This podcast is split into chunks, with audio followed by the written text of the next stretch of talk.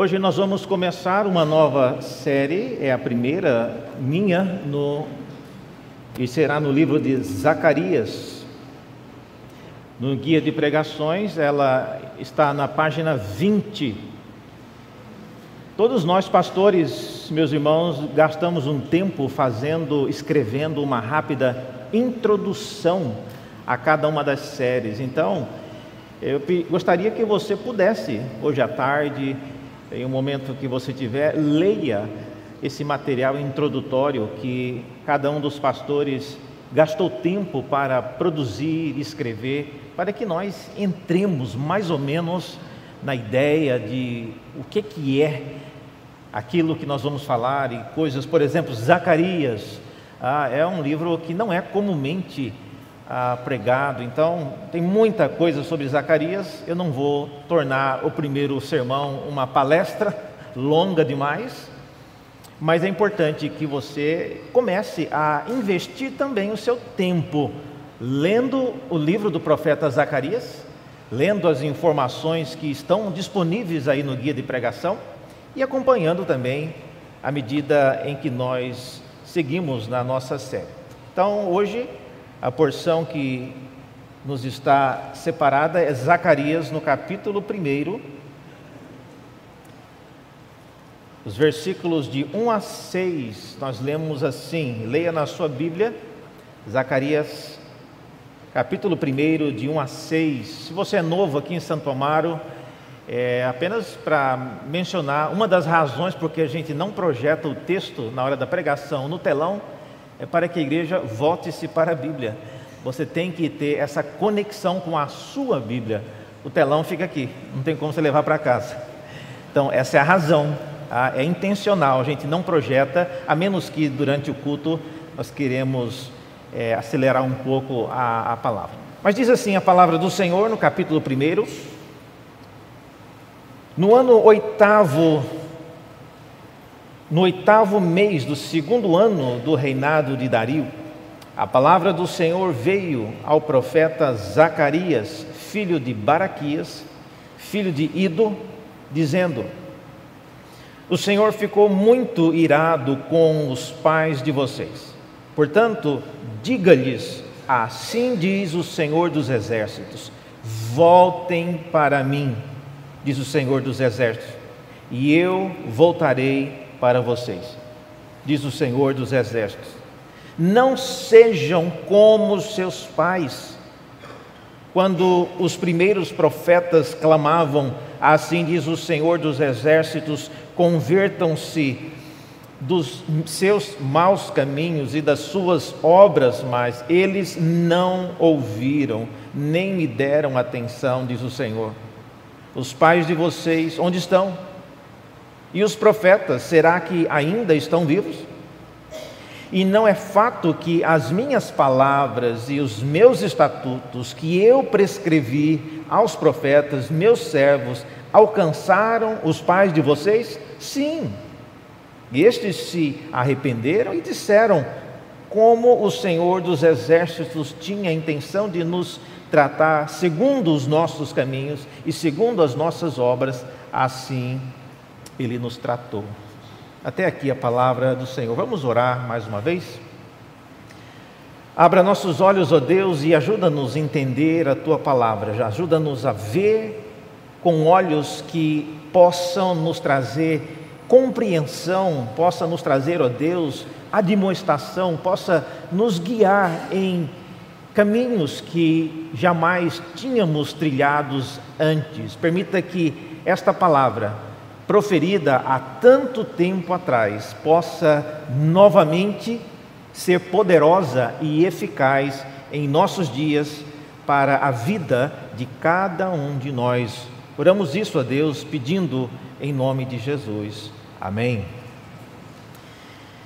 Meus irmãos, Zacarias, como eu disse, é um profeta novo, é um profeta que profetizou após o exílio. E ele profetizou depois que Jerusalém havia retornado né, da Babilônia para Jerusalém. E eu não preciso Você não precisa ser uma pessoa estudiosa nem conhecedor de história para saber que ninguém vai para o exílio porque quer. Então, sempre, sempre que falamos de exílio babilônico, temos que lembrar que foi Deus que entregou o povo nas mãos do rei da Babilônia como uma forma de castigo. Então, exílio não é a mesma coisa como hoje ou em nossos dias nós encontramos um exílio político ou um exílio forçado. Não, o exílio, chamado o exílio babilônico, foi um período de castigo que Deus permitiu que acontecesse. Isso não é o que eu acho, mas quando nós olhamos então para a Bíblia e, e pensamos né, em quando Zacarias profetizou, nós vemos então que o livro das crônicas deixa isso muito bem claro. Veja o que o livro das crônicas coloca no capítulo 36. Olha só como que o autor das crônicas apresenta o modo como nós devemos olhar para o exílio. E isso é importante, irmãos, porque às vezes nós estamos vivendo numa época de reconstrução e às vezes aquilo que havíamos entendido como uma coisa, hoje a, a nova liderança, o novo governo começa a reescrever a história de uma outra forma. Mas aqui está um ponto que não é uma questão aberta para discussão. Não tem como as pessoas, depois do período do exílio, ou em um outro reinado, olhar para trás e falar que não foi, foi um golpe, como às vezes diz. Não, a Bíblia coloca o modo como tem que ser visto. Não importa o que você acha, não importa o que eu acho. E, e veja as palavras do profeta, é, dos, do autor de crônicas, dizendo: Olha, o Senhor, Deus de seus pais, sempre, de novo, falou-lhes por meio dos seus mensageiros, porque teve compaixão do seu povo e da sua própria morada. Mas o que, que eles fizeram? Mas eles zombaram dos meus mensageiros, desprezaram as palavras dele e debocharam dos seus profetas, até que a ira do Senhor veio sobre o seu povo e não houve mais remédio. Por isso, o Senhor trouxe contra eles o rei dos caldeus, que matou os seus jovens à espada na casa do santuário deles. Não teve piedade nem dos jovens e nem das moças, nem dos adultos e nem dos velhos, entregou todos na mão do rei dos caldeus. E todos os utensílios da casa de Deus, grandes e pequenos, os tesouros da casa do Senhor e os tesouros do rei e dos seus príncipes, tudo ele levou para a Babilônia. E os caldeus fizeram o que com Jerusalém? Os caldeus queimaram a casa de Deus, ou seja, o templo de Jerusalém, derrubaram a muralha de Jerusalém, que depois Neemias vai construir, queimaram todos os seus palácios, ou seja, a casa de, de Davi, a casa de Salomão, tudo foi queimado, também destruindo todos os seus objetos de valor.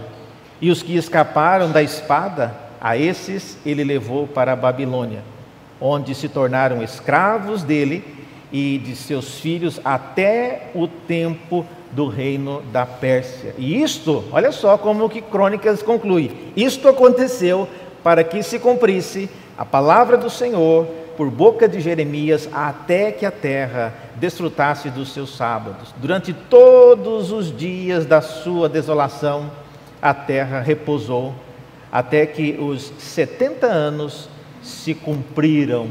Então veja, Zacarias é alguém que chega agora, depois desse longo período de castigo. Então, pensando aqui, só para que você visualize um pouco isso, quando então eh, Zacarias profetizou? Veja comigo, para que você entenda um pouco ah, da, da geografia. Por exemplo, aqui nós temos três pontos, só para começar a contextualizar, teve a Copa recentemente, então aí está o Catar, você tem o Egito, né, está aí também, é uma região conhecida, e aí está a Itália, só para você se situar nesse mapa. Dentro desse mapa você tem então Jerusalém, que é o centro do que está acontecendo. E o período, o período quando é, nós olhamos, é um período bem mais focado E o Império Persa, que nós estamos falando aqui, do segundo ano de Dario, olha, olha o tamanho do Império Persa. O Império Persa, ele abrangeu toda essa região destacada de vermelho. E em termos de extensão, essa a extensão de, um, de uma ponta a outra no império é de aproximadamente 4.100 quilômetros. Isso é, para quem conhece um pouco de geografia, é, é o tamanho dos Estados Unidos, por exemplo, de uma ponta a outra. Esse é o tamanho do Império Persa que dominou não só Jerusalém, mas dominou toda a, a região. E eles tinham sim uma prática bastante diferente daquela dos babilônicos. Mas vamos focar agora ainda no, uh, em uma região mais específica. Esse quadro selecionado, nós podemos dar um zoom e ir para o, o ano onde essas coisas aconteceram. 586 foi o ano que o povo saiu de Jerusalém e foi para esse local em Susa, que é na Babilônia.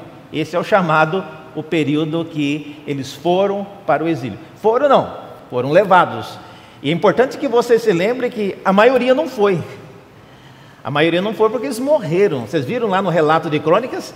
Mataram os velhos, os jovens, as senhoras grávidas, todo mundo. E quem escapou da espada é que foi levado. Então isso aconteceu em 586. Mais adiante, em 538, né, depois do período chamado aí do exílio babilônico, foi aí então que o povo começa a retornar. Então eles saem de Susa e voltam para a cidade de Jerusalém. Nem todos voltaram, mas esse é o contexto, essa é, esse é o momento que Zacarias ele aparece no cenário para profetizar depois que essas pessoas haviam retornado. Se você olhar a, após esse período, então, nós temos o ano que é mencionado aí no texto da Bíblia que nós lemos, vocês viram aí, no segundo ano de Dario. Nesse segundo ano, por incrível que pareça, não só Zacarias, mas concomitantemente Ageu, um outro profeta, também profetizou nesse período. Eu coloquei Ageu aqui com a bengala porque ele é talvez seja bem mais velho do que Zacarias. Mas Ageu, ele é dito que ele profetizou no segundo ano do reinado de Dario, só que no sexto mês.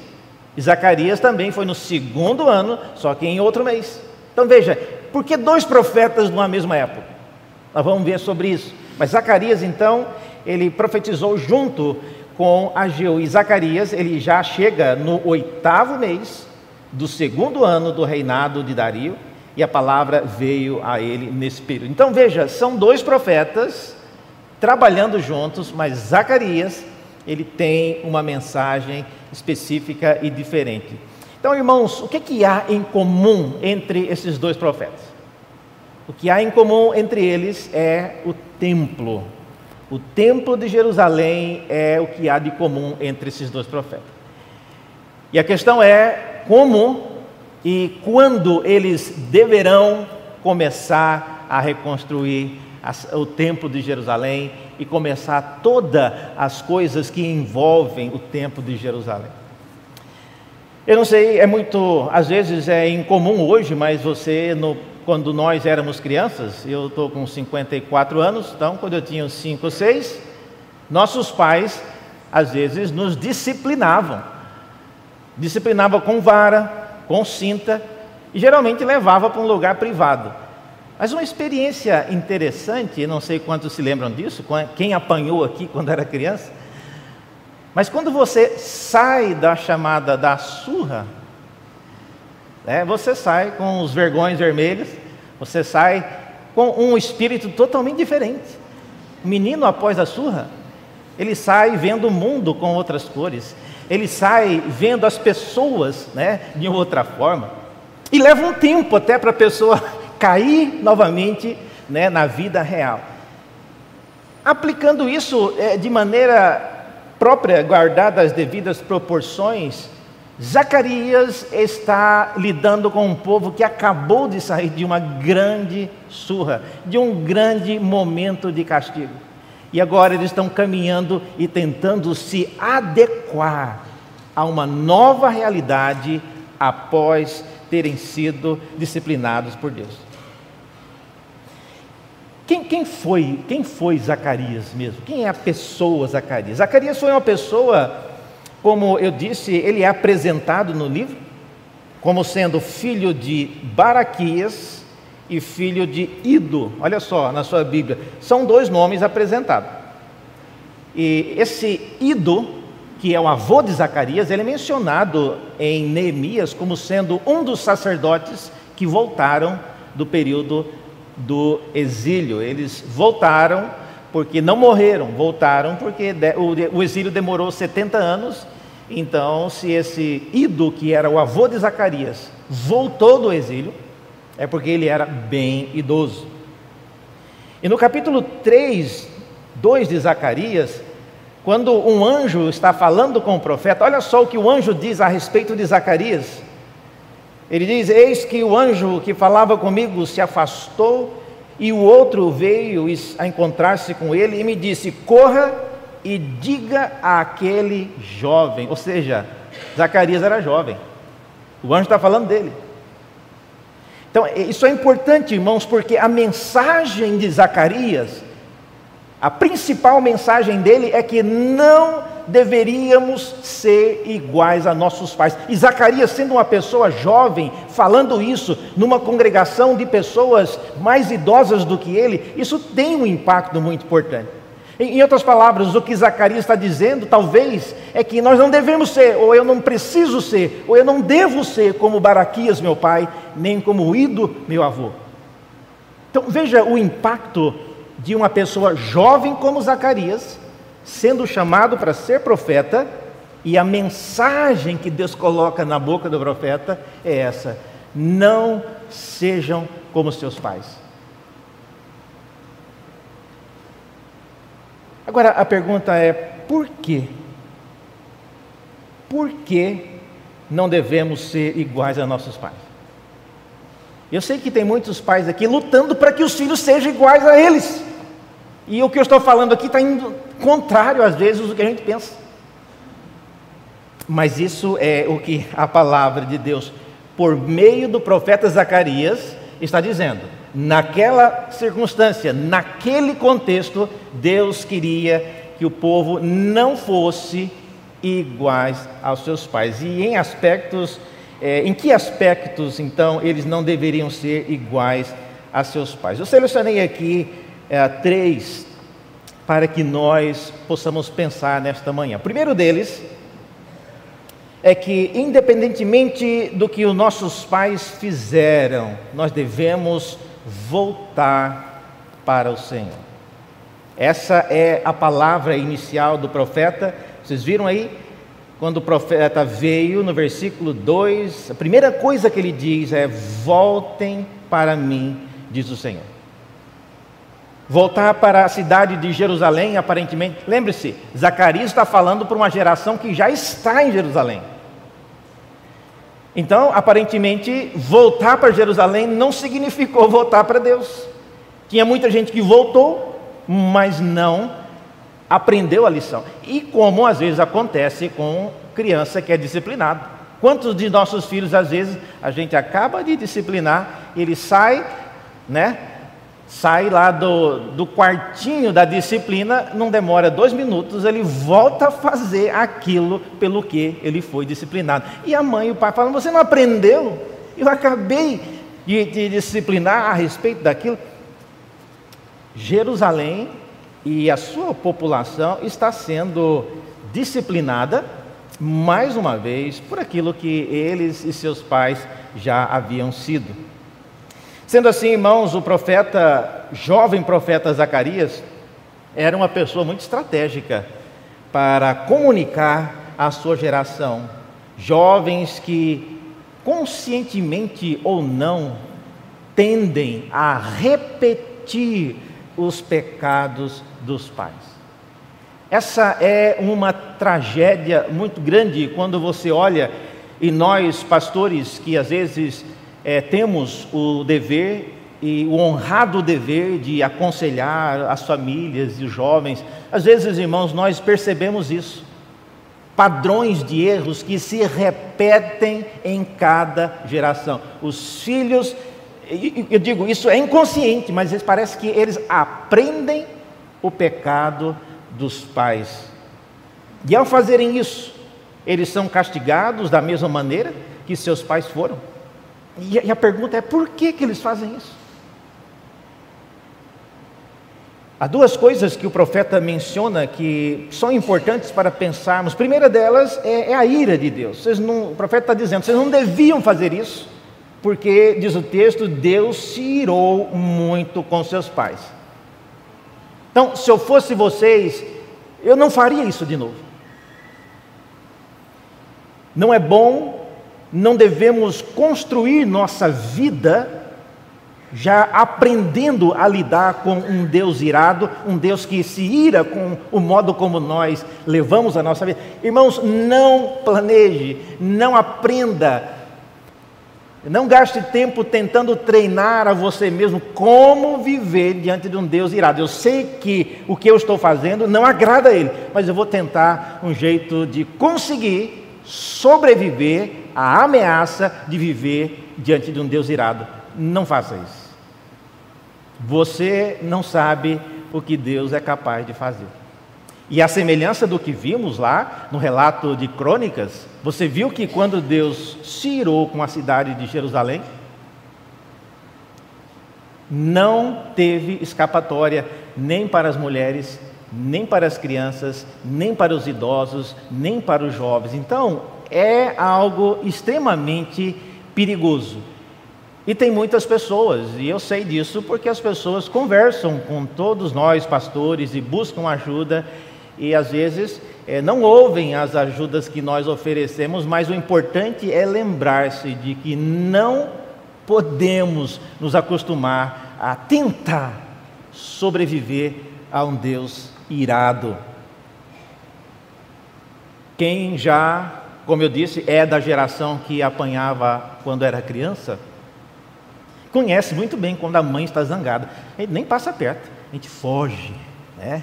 A gente foge de uma mãe zangada, porque a gente sabe a ameaça que pode ir. É, há relatos de, de mães que não tinha nem tempo para saber, para fazer um inquérito, saber quem fez o quê. Apanha todo mundo. É porque um dia ou outro todo filho vai precisar apanhar. Então, é, quem estiver na sala, quem estiver no, no ambiente, apanha todo mundo. Hoje a gente tem que fazer uma investigação acurada, uma sindicância para saber quem fez o que e por quê, mas antigamente não. Mas uma coisa a gente aprende quando a gente é criança. Se os nossos pais estão irados, a gente procura andar na linha, a gente procura, se possível, até evitar estar no mesmo ambiente.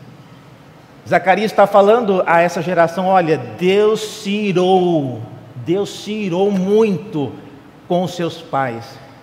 Então, por que vocês estão fazendo as mesmas coisas? A segunda coisa que Zacarias apresenta, ainda no versículo 3, é, é a bênção. Por causa da bênção de Deus. Veja, ele diz aí que se vocês voltarem para mim, diz o texto, eu também voltarei para vocês, diz o Senhor dos Exércitos. É, Deus não está fazendo uma chantagem aqui. Se você não voltar, eu não volto. Não é isso. O que Deus está dizendo é que existe uma atitude correta que nos torna homens e mulheres que são ah, passíveis e prontos para ser, para receber as bênçãos que estão no pacto. Então, é, é isso que Deus quer, que nós nos tornemos pessoas que andem conforme a vontade dEle. Então há benefícios, não é só por causa da ira, mas há benefícios. E um deles é por causa da bênção de Deus. Em segundo lugar, por que, que nós não deveríamos ser iguais a nossos pais, especialmente com respeito aos pecados deles? É porque nós devemos ouvir as palavras do Senhor. Esse é um outro ponto levantado aí no versículo 5. É, o texto diz que nossos pais, ou pelo menos os dos dias de Zacarias, eles não ouviram o que o Senhor dizia. Ouvir, irmãos, o que Deus nos diz em Sua palavra é a primeira e a mais importante atitude, demonstrando que você está voltando para o Senhor. Voltar para Jerusalém, por si só, não é uma evidência de voltar para o Senhor. Cooperar, por exemplo, com a construção dos muros de Jerusalém, por si só, não significou voltar para Deus. Contribuir com a construção do templo, por si só, também não representou voltar para o Senhor. Ser filho e neto de um sacerdote famoso como Ido, como é o caso de Zacarias, por si só, também não significou voltar para o Senhor. Voltar para o Senhor, irmãos, como Zacarias está clamando aqui, exige algo muito mais sério e ouvir o que Deus tem a nos dizer em Sua palavra é muito mais importante do que você ser filho de alguém, cooperar com aquilo que Deus está fazendo, nós precisamos voltar ouvindo aquilo que Deus tem a nos dizer. Dar ouvidos à palavra do Senhor de maneira prática significa ouvir o que tem na palavra de Deus ah, sobre a sua vida financeira.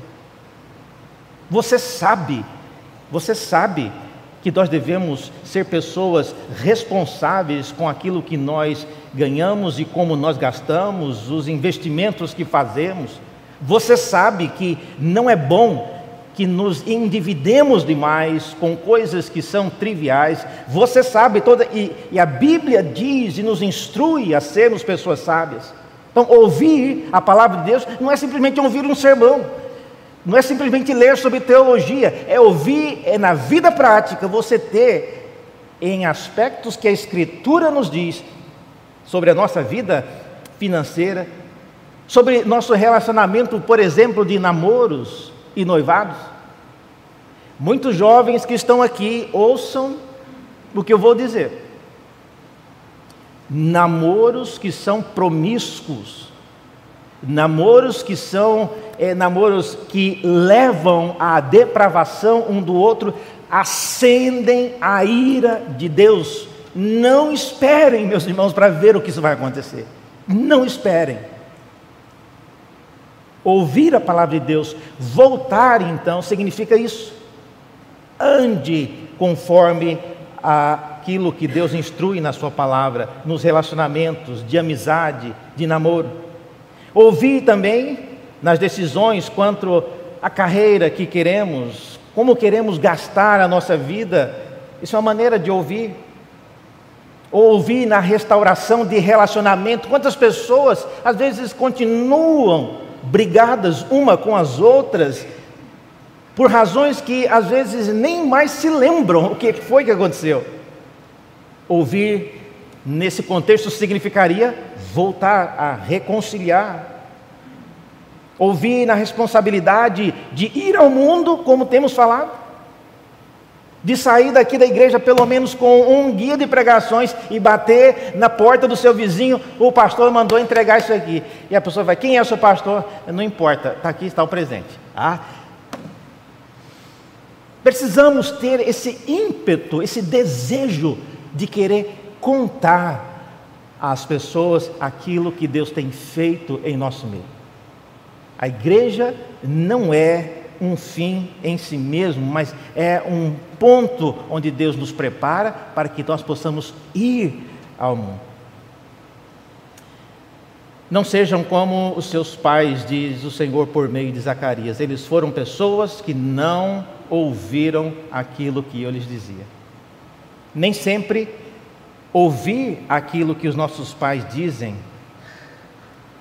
significa ouvir a Deus. Olha o que eu vou dizer aqui, eu estou falando aqui já preocupado que isso pode ser mal interpretado, mas é verdade.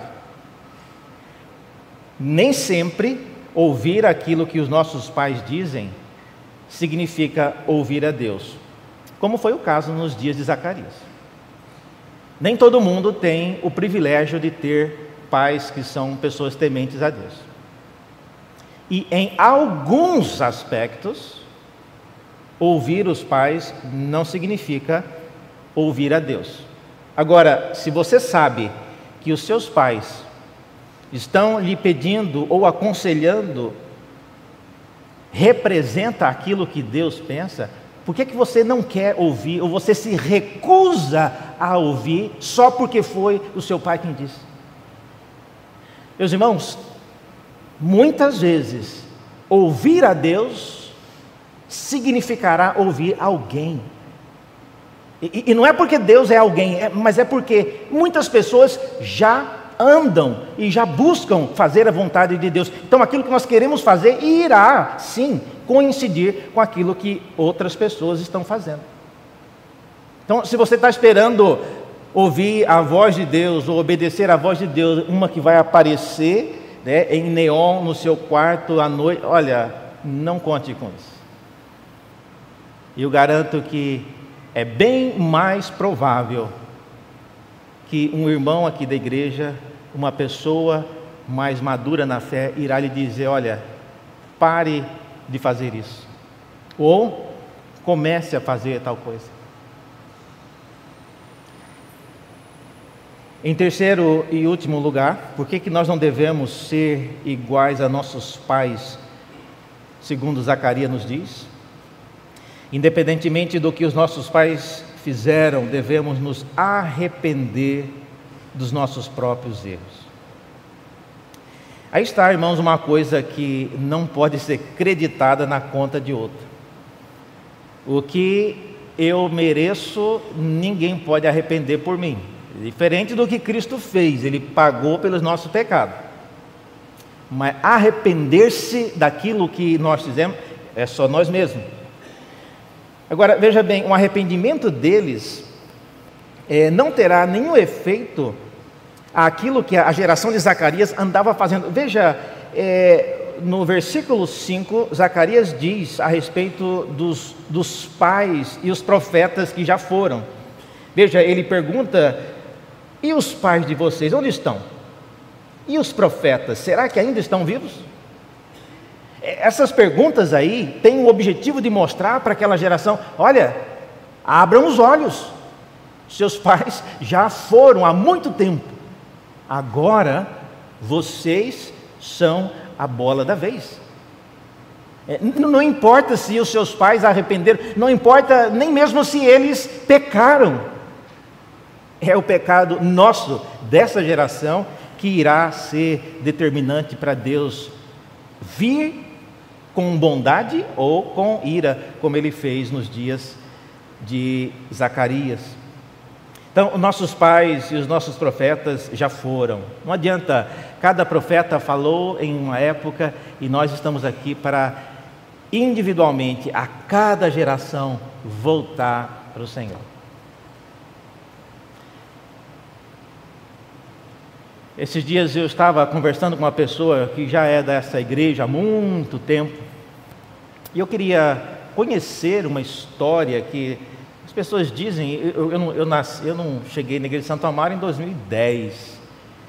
E vira e mexe, alguém comenta alguma coisa sobre esse caso. Eu não vou entrar em detalhe, mas só mostrar a importância de quando a gente olha e conhece e vê a nossa história, tem muita coisa, muitas famílias que caíram, muitas famílias que é, pessoas individuais que pecaram ao longo da história e a família toda às vezes foi prejudicada.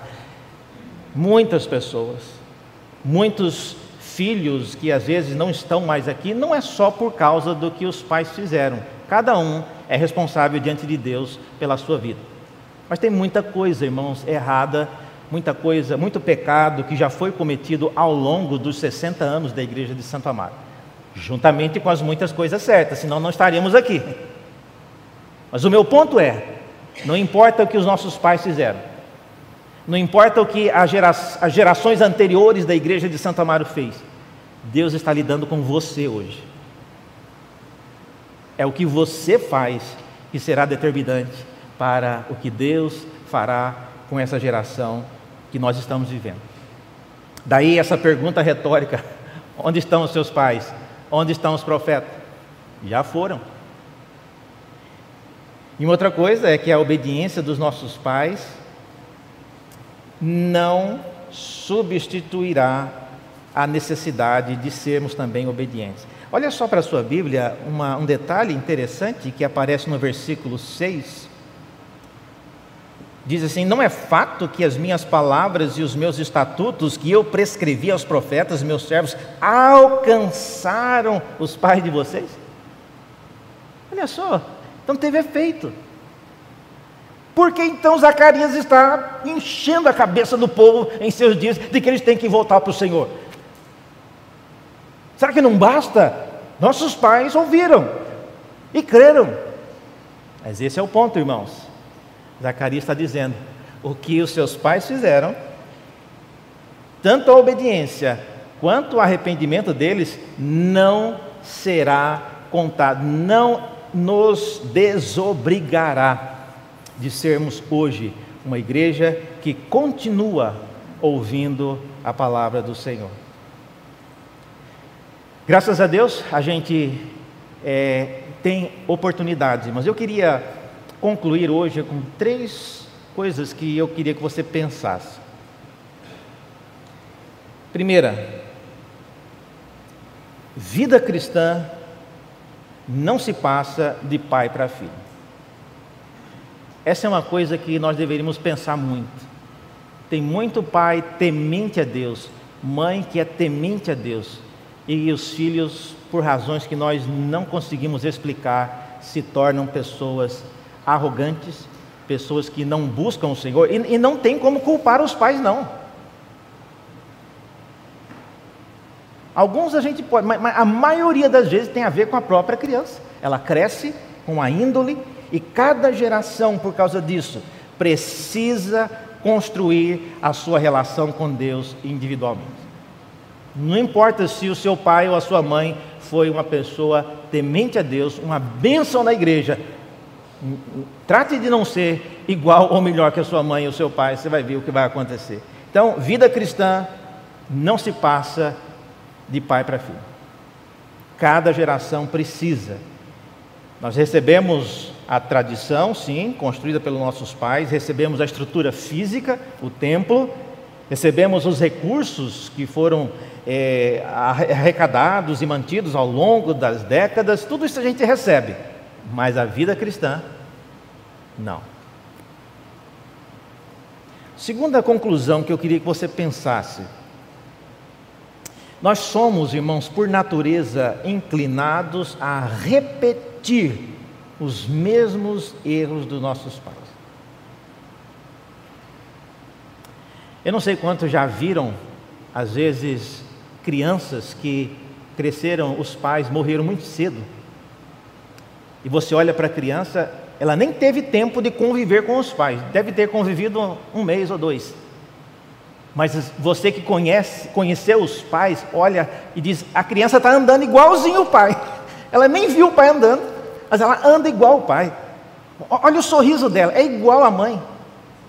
As pessoas criam trejeitos que se lembram dos seus pais. Mais ainda, a inclinação para repetir os mesmos erros.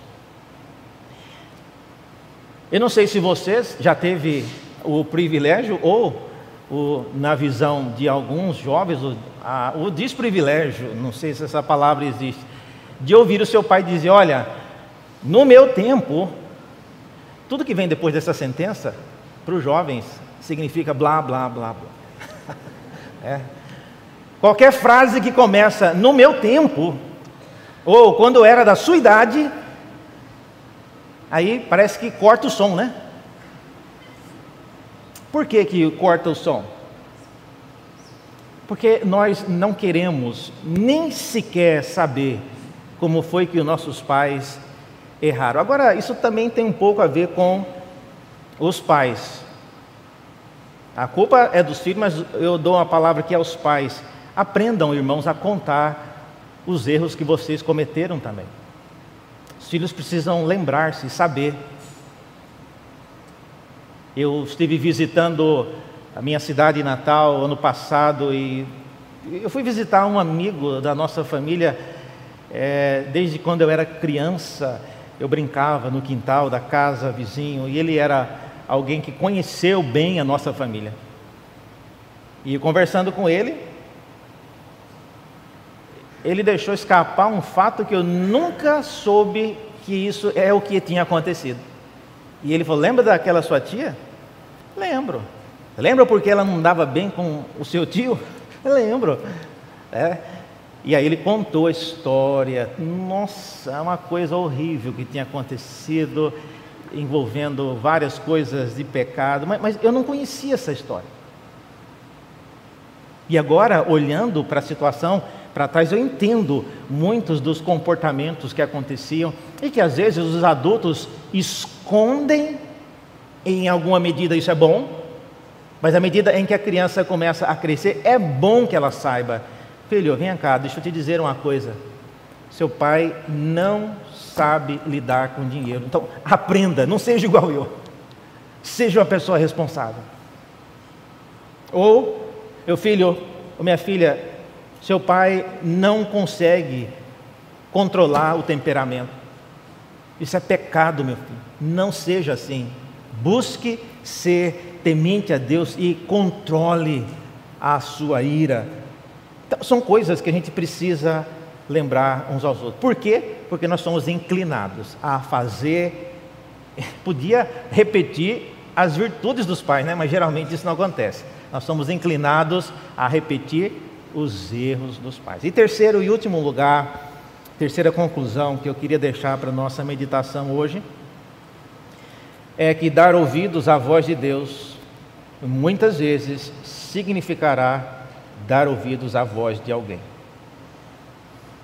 Isso é uma, é uma coisa difícil de a gente aceitar e entender. Seria muito mais fácil se Deus te dissesse, abrisse uma luz no céu e falasse: Meu filho, você está errado, pare com isso. Não teria dúvida. Agora, se alguém que você inclusive acha que não tem a menor condição moral de falar aquilo para você, é, vem e fala a mesma coisa que Deus falaria, nós somos inclinados a não obedecer. Então, irmãos, dar ouvidos à voz de Deus muitas vezes significará ouvir alguém. E a razão é muito simples, porque tem muitos alguém que já estão tentando e às vezes sendo bem-sucedidos em fazer a vontade de Deus. Vamos orar? Senhor, graças te damos, porque tu és um Deus que se ira, mas também é um Deus bondoso. E não queremos, ó Deus, viver contando apenas com a tua bondade. Ajuda-nos a ser homens e mulheres que buscam fazer a tua vontade.